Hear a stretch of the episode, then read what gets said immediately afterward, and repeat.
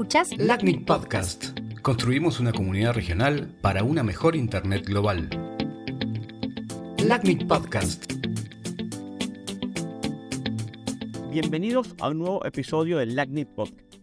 En este episodio estaremos conversando sobre una temática muy importante con el señor Álvaro Retana, quien es experto en el mundo del enrutamiento, coautor de diversos libros por el cual muchos de nosotros hemos estudiado. Estaremos aprovechándonos de su posición hoy en día como director del área de enrutamiento dentro de IETF. Por ello, queremos conversar con él sobre los diferentes drafts, documentos existentes dentro de IETF que van a estar enmarcando el futuro del protocolo BGP.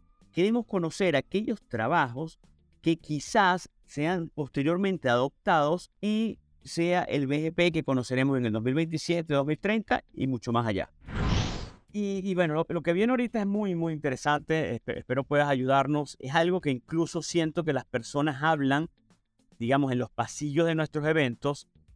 Y aquí es donde, en lo personal, creo que, que tú puedes aclararnos un poco la imagen. Vamos a hablar un poquito de las comunidades. ¿Por qué han habido tantas comunidades? Si piensas que hay la necesidad de tener tantas, incluso si piensas que puedan crecer más aún en el futuro. Y bueno, háblanos un poquitico para qué se utiliza cada comunidad, en qué puede hacer un proveedor con esas comunidades. ¿Qué consejo le puedes dar también? Sí, lo que, lo que pasa con, con este tema de comunidades, eh, y una comunidad es simplemente una etiqueta que yo le pongo a una ruta.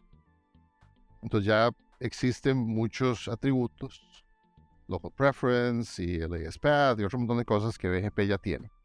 Yo puedo definir políticas basadas en eso. O también le puedo agregar alguna etiqueta. Que yo diga, esta es una red de mi cliente, esta red la vino del sistema autónomo X, esta viene del norte, esta viene del sur, esta le voy a dar mejor servicio, lo que yo quiera, puedo usar etiquetas.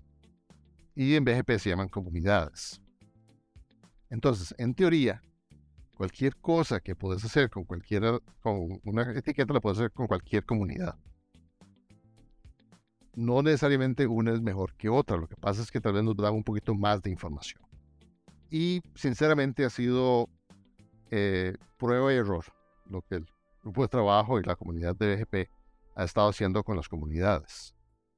Porque primero nos encontramos hace muchísimos años con el RFC 1997, que de pura casualidad no salió en 1997, sino en el 96, que es el, atributo original de BGP, de comunidades. Eso era una etiqueta sencilla, un espacio donde yo podía poner un número que significaba cualquier cosa para mí. Generalmente esas políticas van a ser internas a una red. Si yo quiero que mi vecino también las use, pues me tengo que poner de acuerdo con él o con ella. Esto era una etiqueta muy sencilla, muy fácil de poder usarla. Lo que pasó fue que algunas de las aplicaciones estaban utilizando el sistema autónomo o tal vez incluso hasta las direcciones IP para poder diferenciar las etiquetas. Entonces, no es lo mismo decir, esta es una ruta de mi cliente, sino que es una ruta de mi cliente del sistema autónomo X. Entonces ahí fue donde salieron las comunidades extendidas de BGP, que es el RFC 4360. De ahí pasamos a que se necesitaba un espacio más grande para poder poner más información. Large Communities salió en el 2017 y es el RFC 8092. Ahora, ustedes piensen en esto.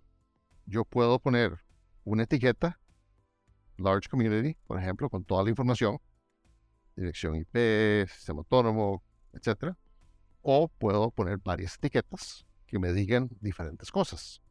No puedo en una comunidad eh, de las originales, por ejemplo, poner una dirección IP de IPv6, pero podría poner una etiqueta que signifique algo para mí. Entonces todo es de interpretación. Puedo hacerlo explícitamente o puedo hacerlo implícitamente. Ahora tenés razón, existe otro tipo de, de comunidad que se llama el Wide Community que todavía no es un RFC, todavía estamos eh, trabajando en esto. Y la idea aquí ha cambiado un poco. En lugar de tener un atributo, que es una etiqueta, que es, digamos, poco flexible, el White Communities lo que está haciendo es creando un contenedor para poner comunidades. Entonces, dentro de cada contenedor de estos, yo puedo definir lo que ellos llaman átomos, que vamos a poder decir, bueno, aquí estoy hablando de sistemas autónomos, estoy hablando de rutas, o es una etiqueta. Puedo combinarlas después para definir eh, reglas, filtros, políticas dentro de mi sistema autónomo. Entonces, entre más grandes, digamos, son las comunidades, normal, extendida, large y wide, más tal vez flexibilidad tengo en cosas que puedo hacer. Eso no significa, de nuevo, que yo no pueda poner cinco comunidades de, del RFC de 1997 e interpretarlas todas como yo quiera dentro de mi red, pero es un poco más complicado, más eh, difícil en cuanto a la configuración y operación de las redes. Una de las aplicaciones de esto de White Communities y al tener eh, átomos, es que entonces el otro eh, trabajo que está haciendo el grupo de trabajo es en la distribución de políticas de enrutamiento. Entonces la idea es usar BGP para distribuir políticas de enrutamiento dentro de un sistema todo. Este es un ejemplo de cosas que puedo hacer con BGP usando atributos de BGP que también puedo hacer con otros protocolos. Una forma de configurar también usando, obviamente, un modelo de Yang, por ejemplo. Pero el grupo de trabajo también ha querido usar estos white communities para poder distribuir políticas de enrutamiento. Eh, entonces, sí, es una historia larga de diferentes comunidades. Ha sido, y hay que reconocerlo, eh, prueba y error. Pero al mismo tiempo, eh, cada vez tenemos un poco más de flexibilidad. Yo espero que estas últimas, las white communities, al tener estos containers y poder definir diferentes átomos, nos den la flexibilidad que ya necesitamos para, para siempre y que no tengamos que seguir con otro tipo de comunidades después, sino que esta nos dé la flexibilidad de poder eh, satisfacer las necesidades que tenemos hasta ahora, por lo menos. Creo que puedo imaginarme que hay algunas personas, por lo menos que estén como yo, personas que, que han escuchado tanto de las comunidades por tantos años y tantos tipos de comunidades que pueden, sentir alguna confusión. Así que bueno, te, agradezco muchísimo esta respuesta. Me gustó mucho la, los momentos que hablabas también de que la comunidad puede ayudar a la creación de filtros. ¿Ok? Eh, de hecho, vamos a hacer un paréntesis aquí, Álvaro, y respóndeme si con esas comunidades, algunos de los BGP speakers pueden crear los filtros automáticamente. Eh, sí, claro, es obviamente un detalle de, implementación, eh, pero sí, podrían crear filtros automáticos. Esa es la idea de esto último que estaba mencionando con los white communities, de poder enviar políticas de enrutamiento codificadas dentro del white community. De manera que a la hora de recibir el, el update de BGP, el enrutador va a crear un filtro automáticamente basado en eso. Entonces sí, específicamente eso pero también eh, hay, hay, algunas implementaciones que pueden ver algunas de las otras comunidades y crear filtros basados en ellas. Sí, eso, suena maravilloso, suena, suena mágico. Claro, también tú también correctamente apuntabas de que, claro, un sistema autónomo generalmente está administrado por una misma organización, pero bueno, si uno habla con un vecino, tiene que ponerse de acuerdo con él. Para no alargar mucho más, quiero eh, pasar a, un tema de negación de servicio, de seguridad, de cosas que, estén, se estén, que recientemente hayan ocurrido en el marco de IETF, como puede ser el RFC 8955, 8956, de Flow Spec. ¿Cómo me puede apoyar eso para mitigar algún tipo de ataque de negación de servicio que yo como ISP está, eh, estuviese recibiendo? Sí, entonces el tema de Flow Spec es, es otro de estos temas que uso BGP para otra cosa que no es necesariamente enrutamiento. En este caso, lo que lo uso es para transmitir lo que se llama un, flow spec, que es una especificación de cómo quiero que se maneje un flujo específico.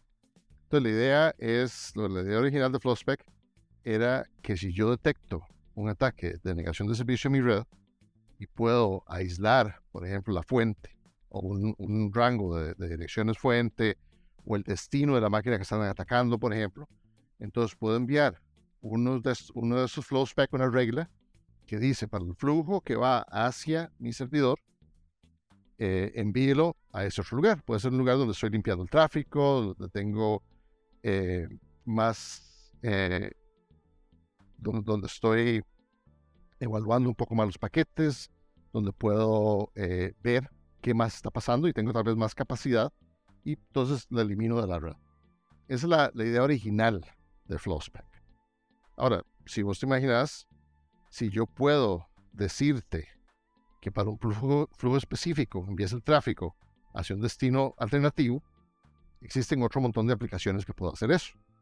Puedo también usar, definir políticas dentro de la red y decir, quiero que cierto tráfico pase por eh, un firewall, por ejemplo. Quiero que otro tráfico se vaya en un túnel específico. Quiero que el tipo de túnel sea A, B o C. Entonces puedo crear otras especificaciones de flujo, otro flow spec que puedo usar en diferentes, eh, en diferentes ocasiones. Entonces los RFCs que mencionabas, eh, 8955 y 8956, son eh, la actualización del estándar original para IPv4 e IPv6.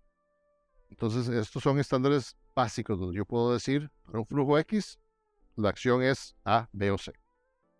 Sin embargo, estamos viendo que hay más posibilidades, un poco más de, de riqueza en cuanto a la, a la, posibilidad de definir ese tipo de reacciones.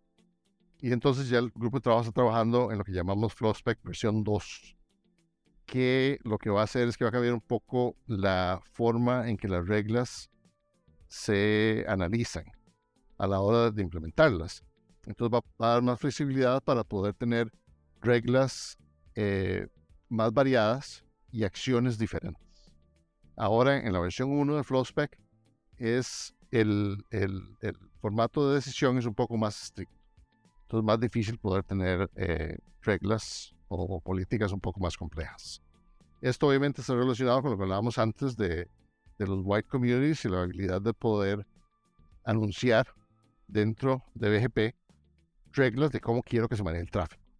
Entonces, como mencionaba mucho antes al principio, se están usando BGP para poder hacer otro montón de cosas diferentes. No es solo eh, transmitir rutas. Excelente, Álvaro. Va a estar muy interesante ver cómo evoluciona FlowSpec versión 2 y, y, bueno, esto, tener todo este conocimiento para muchos de nosotros puede llegar a ser muy relevante porque puede marcar la diferencia entre tener mi red un poquito más segura y no tenerla. Eh, vamos a pasar a, a, un tema que es sobre el RFC 9234, que como tú sabes básicamente habla de colocarles roles a, a las sesiones BGP, cosa que en lo personal me parece muy interesante. Sí creo que puede ser algo que se popularice en los próximos años de una manera relativamente rápido.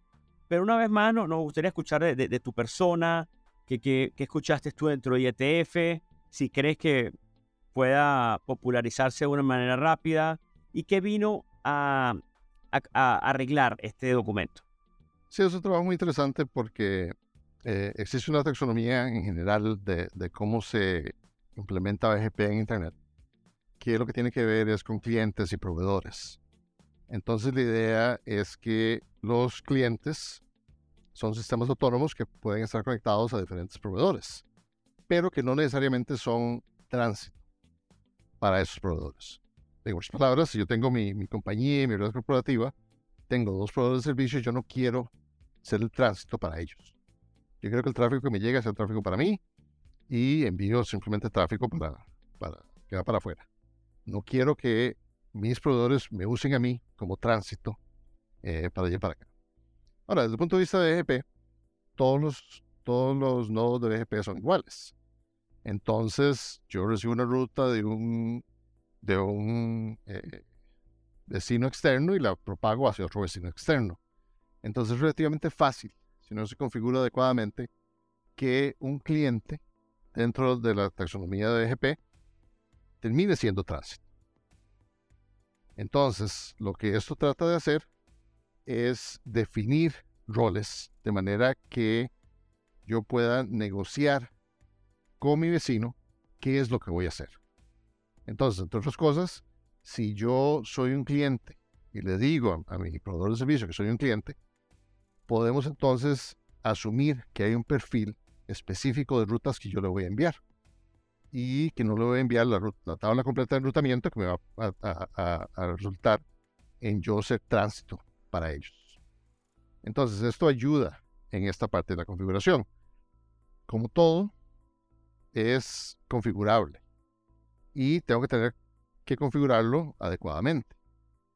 Un cliente, en este caso una red corporativa, por ejemplo, no solo tiene que configurar esta funcionalidad, sino que tiene que configurarla y decir que es un cliente, no que es un proveedor, por ejemplo. Yo creo que, que sí, que va a ayudar bastante y que va a evitar casos donde podamos ver eh, eso que se llama route leaks o fuga de rutas, que es básicamente ese fenómeno donde yo paso eh, tránsito a través de un sistema autónomo que no debería ser. Yo creo que va a ayudar bastante y va, a ayudar a que, a que Internet sea un poco más estable. Porque muchas veces lo que vemos son fallas, eh, que el desempeño del tráfico es, malo a través de los sistemas autónomos, entonces esto va a ayudar a, mejorar el desempeño y un poco la seguridad también de, de BGP en el largo plazo. Buenísimo, Álvaro. Sí, comparto todo lo que acabas de, mencionar. Yo también creo que, puede apoyar un poquito, sobre todo para la parte de, prevención de fuga de rutas. Para los escuchas, bueno, dentro de la CNIC eh, le hicimos mucho seguimiento a este trabajo. También tenemos en la CNIC 38, se hizo una presentación al respecto. Se puede conseguir indiscutiblemente en YouTube. También apareció en el newsletter de, de, la CNIC. es un documento bastante nuevo, ¿ok? Es el, el RFC 9234. Estamos haciendo referencia al año 2022, algo bastante reciente. Ahora vamos a hablar de, cosas dentro de IETF que se encuentran todavía en draft, ¿ok? Es decir, no sabemos si vayan a pasar RFC. Si alguno esos RFCs también eh, posteriormente pasen a ser estándar o algo por el estilo. Eh, hay uno que siempre es muy interesante, básicamente es el modelo YAN para la configuración y monitoreo de BGP. ¿Qué, ¿Qué nos puedes comentar al respecto? Indiscutiblemente para todos los proveedores siempre BGP es un protocolo imprescindible que es ser monitoreado, saber si está eh, levantar las sesiones BGP, si la cantidad de rutas que se aprenden son las correctas. Danos un poquito tu feedback, Álvaro. Sí, claro, en la última década el monitoreo y configuración de redes usando YANG eh, se ha popularizado mucho. Existen modelos para prácticamente todo en, en, en, esta vida, lo que se puede hacer con un enrutador para configuración, para monitoreo de diferentes protocolos, de los dispositivos en sí, no solo el IETF, sino que vendedores independientes pues crean sus propios modelos, eh, el IEEE, todo, todo el mundo está haciendo lo mismo. Entonces, este es el modelo estándar del IETF para BGP. Eh, en realidad yo creo que se ha durado un poco más de lo que debería haberse durado para poder definir el modelo. Eh, lo que ha pasado es que hay algunas diferencias en configuración entre los diferentes vendedores. vos has podido ver, estoy seguro que eh, algunos vendedores configuran basados en un vecino, otros configuran basados en el sistema autónomo o, o en la, la, familia de direcciones IPv4, IPv6. Entonces, eso ha causado que el modelo se retrase un poco. Pero la idea es que este va a ser el modelo que va a ser la base para definir cualquier eh, configuración y para monitorear eh, los nodos de GP dentro, dentro de una red. Yo espero que esté listo, no sé, antes de finales de este año. Álvaro, vamos a conversar ahora sobre un draft que básicamente las mismas palabras que describen este draft las utilizaste anteriormente cuando conversabas de que hoy en día muchos speakers BGP pueden ser, pueden mantener la sesión levantada, la sesión BGP levantada, a pesar de que probablemente reciba un update que se puede considerar mal, mal formado, que eh, básicamente es un draft que se llama Draft IETF, eh, viene del Working Group eh, IDR Long Live GR, de Graceful Restart. Este básicamente es mantener la información persistente en caso de fallas. ¿cómo, cuéntanos un poquito a qué se debe el trabajo, si crees también que eventualmente este documento pueda llegar a, a convertirse en RFC. Sí, entonces este es otro de una serie de, documentos que hemos estado haciendo para mejorar la flexibilidad y, el tiempo, el uptime de los nodos de BGP. Eh, porque, como les decía antes, si yo recibo una notificación, necesito reinicializar la sesión. Entonces, lo que habíamos hablado antes de RFC 7606 es para tratar de no votar la sesión. Ahora, en el caso de que la sesión falle por alguna razón, que puede ser no, un error, sino un problema físico, por ejemplo, entonces BGP tiene algo que se llama Graceful Restart, que ya existe desde hace muchos años. La idea de Graceful Restart es que yo puedo reinicializar la sesión sin perder el estado de enrutamiento. De manera que no tengo que volver a intercambiar ese millón de rutas con mis vecinos, sino que puedo simplemente seguir por donde iba.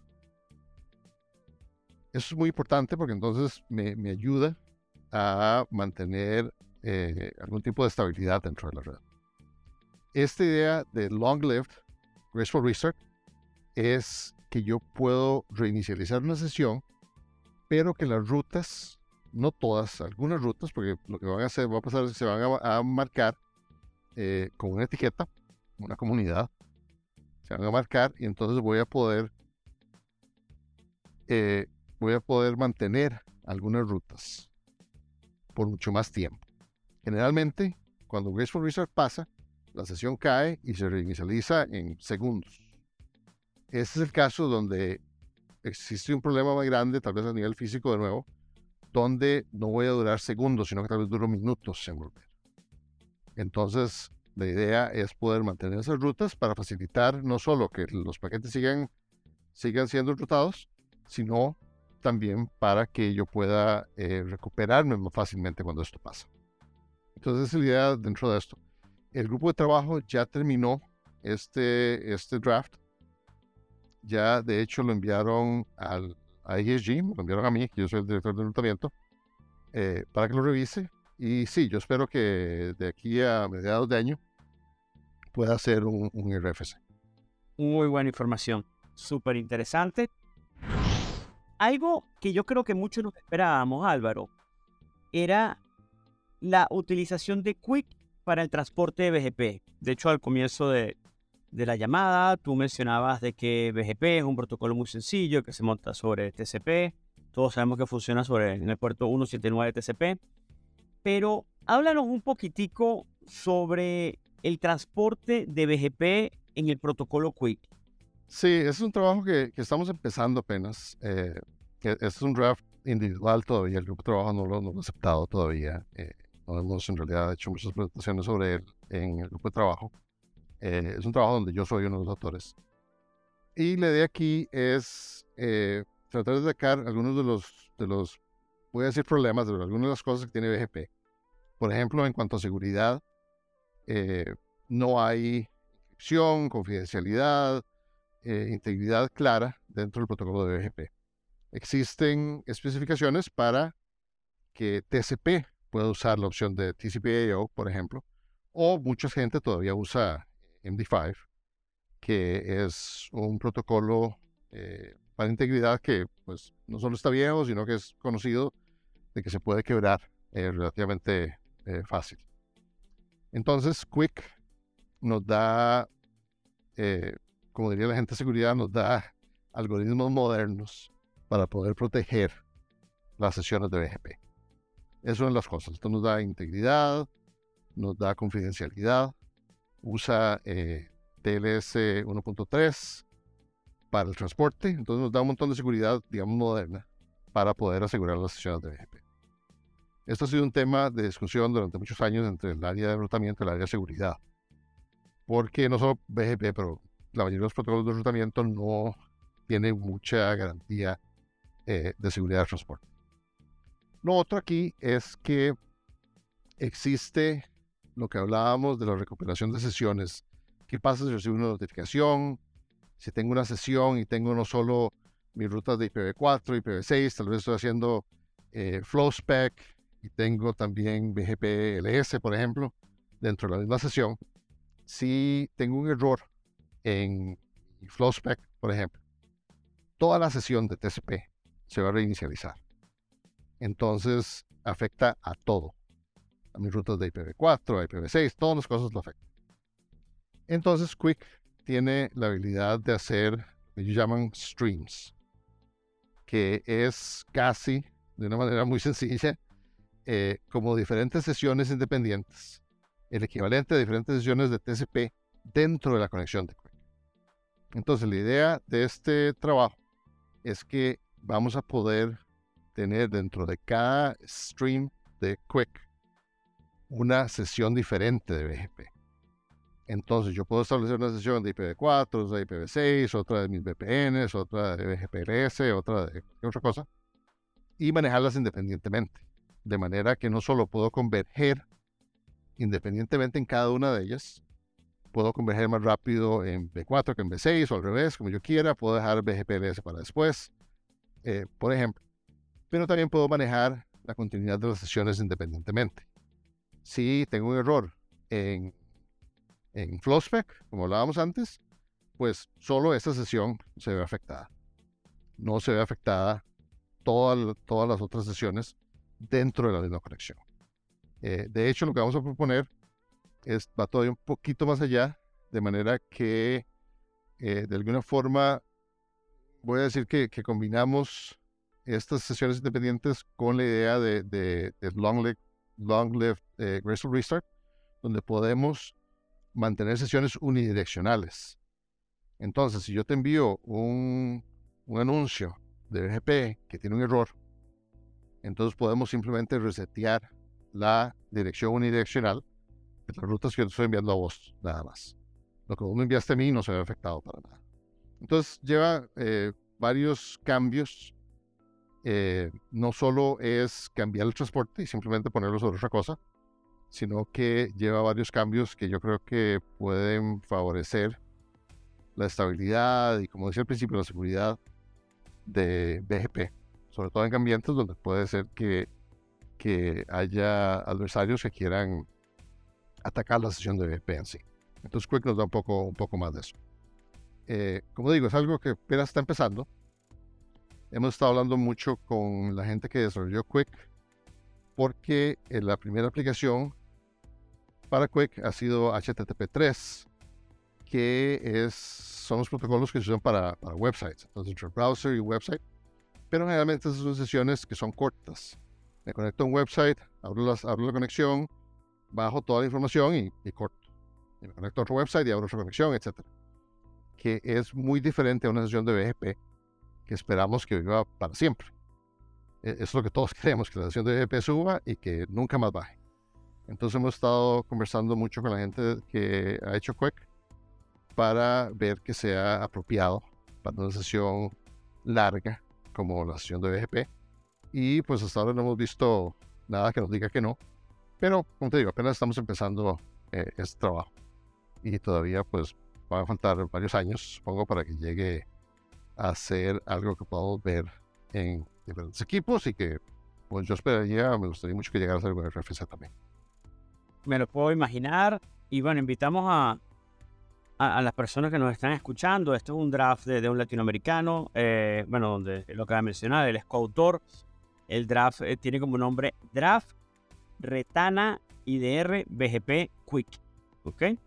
Este, bueno, eh, ¿sabes si hay código para, para probarlo? Si quizás ya existe esto. No, no, todavía no tenemos código. apenas estamos muy, muy temprano todavía. Estamos trabajando con varios otros vendedores. Eh, no solo FutureWare, donde yo trabajo, pero tenemos otros vendedores también involucrados en el proceso. Pero no, todavía es muy temprano para tener código. Eh, falta mucho. Bueno, me, comprometo delante de todas las personas a cuando yo vea un working code, me comprometo a compilarlo, a colocarlo, a probarlo, a levantar mis sesiones BGP, a ver si quizás hay backward compatibility, intentarlo con, me imagino que algo de eso deberá tener el, documento, que si no lo levanto con Quick, bueno, hará fallback a TCP, no estoy seguro. Eh, luego nos juntará. Sí, exacto. Esa es la idea de que, como todo en BGP que se negocia con una con un capability, si no soporto esto, pues simplemente me devuelvo a TCP y, se acabó. Y la idea, eh, como dije al principio, de puerto 179, vamos a mantener el puerto 179. Pero Quick eh, corre sobre UDP. Claro, ahorita va a ser Quick sobre UDP en el puerto 179. Exactamente. La comparación buena este, para los escuchas es que, por lo menos cuando Álvaro mencionaba de que cuando en una, sobre una sesión HTTP es muy sencillo porque la comunicación TCP es muy corta. Uno la abre, baja la imagen, baja la página web, el HTML, el JavaScript y cierra. A diferencia, por ejemplo, de, los, de, nuestros, de las sesiones TCP, eh, de BGP, que pueden durar meses, semanas, años, eh, siempre levantadas. Entonces son muy propensos a un ataque donde se pueden lanzar un TCP reset. Y, y bueno, adivinando obviamente el knowledge y el, sequence number. Y sería un desastre hacer eso. Eso con Quick, asumo yo, ya desaparecería por lo menos ese, ese riesgo. Sí, exacto. Todo lo que es eh, control de sesión, por ejemplo, todo está encriptado en Quick. Eh, de hecho, el grupo de trabajo de Quick pasó más de un año discutiendo un bit que hay que no es encriptado, eh, que se llama el spin bit. Pasaron mucho tiempo discutiendo eh, las ramificaciones que se podía tener, qué tipo de información puedo sacar de eso, etc. Entonces sí, parte del asunto este es mejorar un poco la seguridad y, y disminuir la superficie de ataque, sobre todo, como decís, en, resets de, la sesión. Bueno, eso va a estar muy, interesante. Algo que me preocupa es la parte de, de troubleshooting, ¿no? Que indiscutiblemente ya al momento de, la captura de, con, a través con, de un, con un sniffer de la sesión BGP, bueno, vamos a verlo todo, todo cifrado. Pero bueno, seguro le, le daremos la vuelta para poder hacer un troubleshooting correcto. De una consulta, Álvaro, eh, yo, yo, había visto hace mucho tiempo, no, no, ni tanto tiempo, pero algo de BGP y source routing, que de hecho recuerdo que creo que tú fuiste co-chair del grupo de Spring, pero lo intenté buscar antes de esta llamada y no lo conseguí. Eh, eh, ¿Estoy, ¿Estoy vuelto loco o si hubo algo de BGP con source routing? Sí, sí, hay bastante. Hay eh, mucho trabajo que se ha hecho en eh, atributos nuevos para poder anunciar eh, los SIDs, el, Source ID, el, System ID, para poder establecer la ruta de Source Routing. Sea, idea de Source Routing es que yo puedo desde el origen definir por cuáles nodos va a pasar una comunicación. Entonces, lo que los protocolos de rutamiento necesitan es simplemente poder extender eh, anunciar información de, la identificación de los nodos para que el origen los pueda utilizar. Entonces sí, ya se ha hecho bastantes extensiones sobre para segment routing, tanto de MPLS como Service que es para IPv6, eh, en BGP, para poder hacerlo dentro del sistema autónomo y a través de sistemas autónomos. Álvaro, eh, y ya para finalizar, quiero hacerte una consulta este, en esta oportunidad sobre un draft que también es relativamente reciente, al menos tiene menos de una década, en el cual se está buscando llevar obsoleto los AS-sets en el marco de la de BGP, las confederaciones BGP. Y bueno, eso indiscutiblemente puede impactar algunas rutas. Sabemos, hemos leído sobre algunos riesgos que puede traer esta, llevar el AS-set a la obsolescencia en el marco de RPKI, que pueden haber algunos riesgos. Si nos puedes hablar un poquito sobre este draft, qué, qué está ocurriendo, si crees que evolucione. Gracias. Sí, lo que pasa con el ASET es que cuando vos anuncias un ASPath, anuncias una ruta, y entonces en el ASPath vas añadiendo los sistemas autónomos por donde pasa la ruta. Eso se llama un AS sequence dentro del ASPath. En algunos casos, sobre todo si uno es un proveedor de servicio, por ejemplo, y recibió rutas de sus clientes, las rutas de los clientes van a decir, por ejemplo, sistema autónomo 1, o 2, o 3, o 4, o lo que sea ellos, y después tendrían el sistema autónomo del proveedor de servicio. Muchos proveedores de servicio lo que quieren hacer es poder agregar las rutas. Entonces, en lugar de todos los barra 24 que le dieron a los clientes, quieren anunciar un barra 16, por ejemplo. Entonces, lo que el set supuestamente hacía, o, hace, ese es el, el objetivo, es decir, bueno, estoy anunciando un barra 16 del proveedor de servicios, sistema autónomo 10, y en el ASET pongo todos los otros sistemas autónomos donde pudo haber venido parte del barra 16. Entonces, no es estrictamente un ASPath en cuanto a que para el todo barra 16 no voy a ir del sistema autónomo 10, que es el proveedor de servicio, al 1, que es uno de los clientes, porque solo parte de ese, de ese 16 va a llegar al cliente entonces uso un ESET para poderlos incluir a todos. lo que hemos visto en general es que eh, eso no se usa en, en la vida real mucho. Lo que los proveedores de servicio hacen no es agregar de esa forma, sino que es agregar simplemente anunciando una ruta nueva, que es la barra 16, no dependiendo de los anuncios de los clientes. Entonces, el ASET hubiera sido útil pues si el cliente tiene una conexión a otro proveedor de servicio. Entonces puede tal vez detectar un loop. Pero al mismo tiempo, si detecta el loop, lo que quiere decir es que no va a poder llegar a otros sistemas autónomos que están cubiertos por el barra 16. Entonces, por eso es que la mayoría de los proveedores de servicio no usan el ASM del todo. Entonces, hay un, draft mucho más viejo que es del 2011, es un RFC 6472, que recomienda que no se use desde un punto de vista operativo eh, el ASET. Y lo mismo pasa con el ASET Confed, que es lo mismo para confederaciones. Pero en general el tema es, es igual, de agregación este documento que vos estás hablando, que sí es muchísimo más reciente, eh, lo que hace es hacer que esa eh, recomendación de hace 10 años ya sea oficial. Entonces, lo que está haciendo es cambiando la especificación de BGP para que el ESET ya no exista. Desde el punto de vista de, de operaciones, operativo, el riesgo va a ser, yo creo que bastante bajo, porque, como te digo, la mayoría de las personas, los proveedores de servicios ya no usan ASL. Y desde el punto de vista de RPKI, por ejemplo, eh, es muchísimo mejor no usar el ASL, porque eh, el RPKI lo que trata de hacer es validar el origen. Pero con un ASET lo que estamos diciendo es que el origen puede ser cualquiera de estos 10 clientes que tengo. Entonces no es muy claro cuál es el origen y quién en realidad tiene permiso para anunciar esa ruta.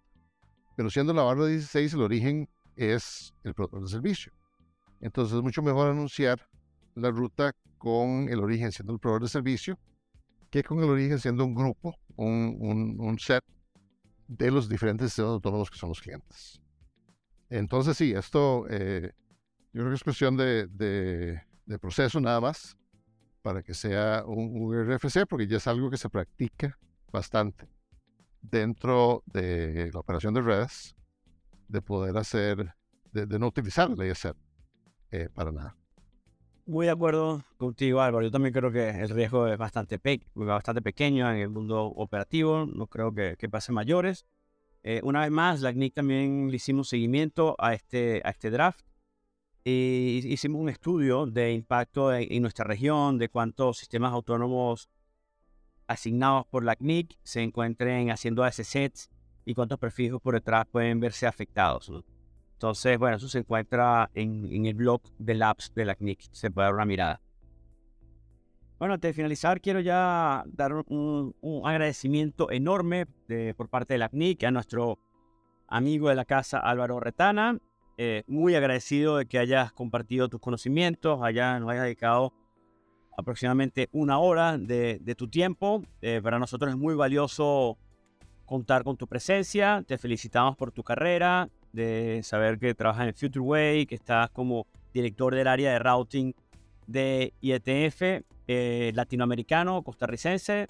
Como decimos en mi país, para nosotros no tiene precio. Así que muy agradecido, Álvaro. No, Alejandro, muchísimas gracias a vos por, y, es siempre un, honor y un placer no solo hablar con vos, sino que, participar en actividades de LACNIC. Muchísimas gracias. Como ya mencionaba antes, eh, eh, Álvaro Retana es director del área de routing de IETF, que, ah, como quien diría, que le guste o no le guste, es el área más importante dentro del marco de IETF. Sin el enrutamiento, si el paquete no llega, cualquier otro trabajo no tiene nada que buscar. ¿Qué opinas de eso, Álvaro? Yo creo que tienes toda la razón. Eh, para mí ha sido eh, un, placer servir la comunidad de ETF siendo director de área. De hecho, mi periodo como director se acaba. Ahora, dentro de un mes, estamos grabando esto un mes antes del IETF 116 en Yokohama y durante ese IETF se me acaba mi periodo han sido ocho años que he servido a la comunidad como director de área y eh, pues ya no, ya se acabó el, periodo. Todavía sigo pensando, eh, estoy de acuerdo con vos de que el tratamiento es, es la base de las operaciones en Internet. Eh, PGP es de hecho el protocolo más usado y el grupo de trabajo más ocupado dentro de todo el IETF es el grupo de IDR, donde se trabaja BGP. Tanto que existen en realidad cinco grupos diferentes que trabajan en BGP. Entonces hemos tenido que, separar un poco el, trabajo para poder, para poder hacerlo todo. Eh, ha sido, como te digo, un, placer para mí servir a la comunidad y eh, pues voy a seguir trabajando en el tratamiento. Lo más importante que existe en Internet. Bueno, muchísimas gracias Álvaro. Ahora sí, ya no te quitamos más tiempo. Muchas gracias por escuchar nuestro episodio. Esperamos que hayan aprendido como yo de la mano de Álvaro Retana sobre el protocolo BGP y su futuro. Les recordamos que nos pueden seguir en redes sociales y suscribirse a nuestro podcast para recibir notificaciones de nuevos episodios. ¿Escuchaste? Escuchaste el LACNIC Podcast. Suscríbete a nuestro canal y conoce de primera mano los próximos episodios.